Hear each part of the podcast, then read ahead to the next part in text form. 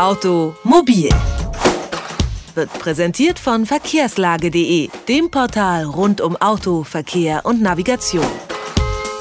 Auf Deutschlands Straßen sind circa 1,2 Millionen Lkw unterwegs und transportieren von Tomaten über Kleidung bis hin zu Autoreifen eigentlich so ziemlich alles, was der Mensch braucht oder auch nicht braucht.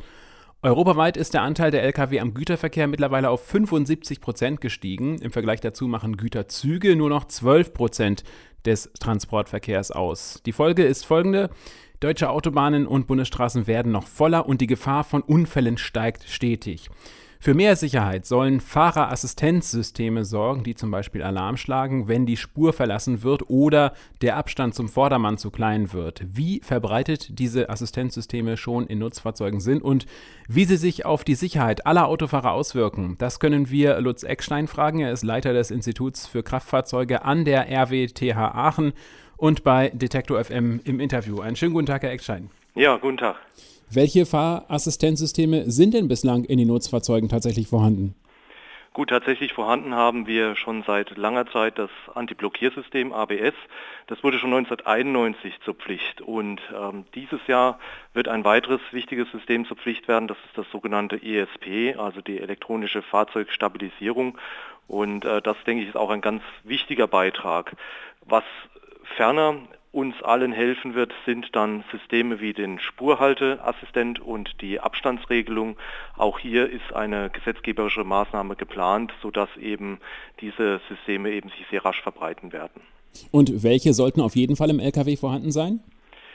Nun, aus meiner Sicht sollten zwingend äh, das ESP vorhanden sein und äh, sicherlich auch das Thema Spurführung, Spurhalteassistenten. Denn wenn wir uns das Unfallgeschehen anschauen, dann sind ca. 39 Prozent aller Unfälle sind eben Spurführungsunfälle. Einen ähnlichen Schwerpunkt haben wir beim Thema Auffahren. Also ungefähr ein Drittel aller schweren Unfälle gehen auf äh, Auffahrunfälle zurück.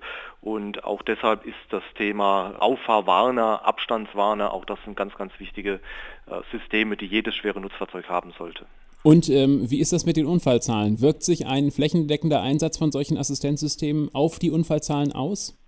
Also davon ist ganz stark auszugehen. Wir haben ja eine ähnliche Entwicklung bei den Personenkraftwagen bereits hinter uns. Hier haben wir ja eine sehr rasche Verbreitung des ESP gehabt und äh, da konnten unterschiedliche Stellen konnten zeigen, unter anderem Mercedes-Benz selbst oder eben auch Institute, Versicherungsinstitute, dass die Zahl der tödlichen Fahrunfälle, wo jemand alleine von der Fahrbahn abkommt mit seinem Fahrzeug, um über ein Drittel durch ESP reduziert wurde. Also man kann hier mit Sicherheit davon ausgehen, dass die Einführung dieser Sicherheitssysteme einen großen Effekt haben wird. Sie sagen, Sie gehen davon aus, das heißt aber erhoben Sie die Zahl noch nicht?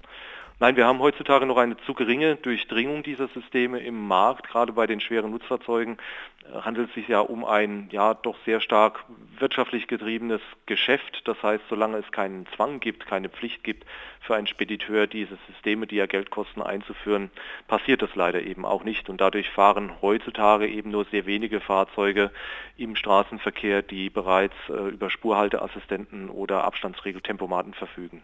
Und wie weit sind diese Assistenzsysteme schon entwickelt? Sind sie reif für eine Serieneinführung?